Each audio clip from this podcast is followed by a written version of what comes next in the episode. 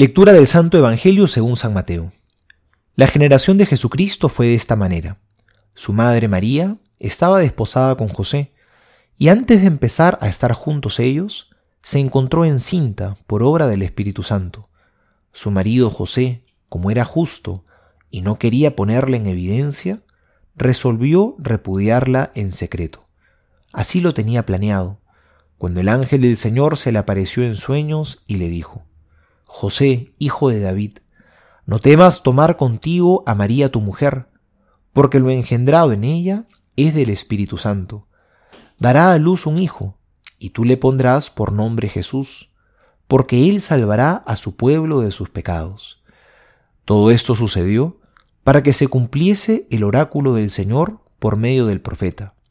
Ved que la Virgen concebirá y dará a luz un hijo, y le pondrá por nombre Emanuel, que traducido significa Dios con nosotros. Despertado José del sueño, hizo como el ángel del Señor le había mandado, y tomó consigo a su mujer. Palabra del Señor, gloria a ti, Señor Jesús.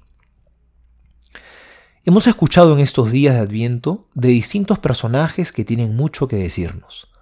A San Juan el Bautista, a la Virgen María, pero hay un personaje del que a veces nos olvidamos un poco, de San José. Quizá nos olvidamos porque fue muy discreto, siempre lo fue. Quiso pasar desapercibido, porque entendió una cosa, que el protagonista no es él, el protagonista es Dios. No es él, no son sus planes. Porque José vino a servir a los planes de Dios, así como María. Pudo decirle a Dios, he aquí la sierva del Señor, hágase en mí según tu palabra. José también, podemos decir, que entendió que su vida estaba en clave de servicio silencioso. Su vida fue vivir el plan de Dios, obedecer lo que Dios le pedía. Es por eso que en este pasaje se lo llama el hombre justo. En lenguaje de las escrituras, justo significa santo.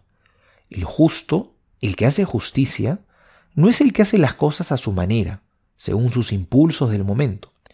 Quizá José podría haber hecho las cosas como él quería, porque al ver que su mujer estaba encinta y ese hijo que llevaba en el vientre no era hijo suyo, podría haber resuelto las maneras de otro modo.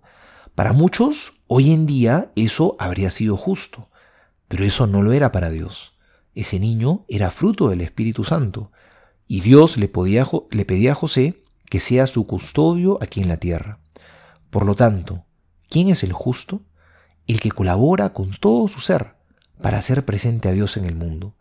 Porque por el contrario, quizá lo más injusto que podría haber es rebelarnos frente a Dios, es querer ser nosotros los protagonistas, es querer hacer las cosas a nuestra manera y olvidarnos de los planes del Señor.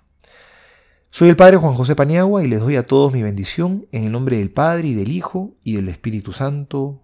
Amén.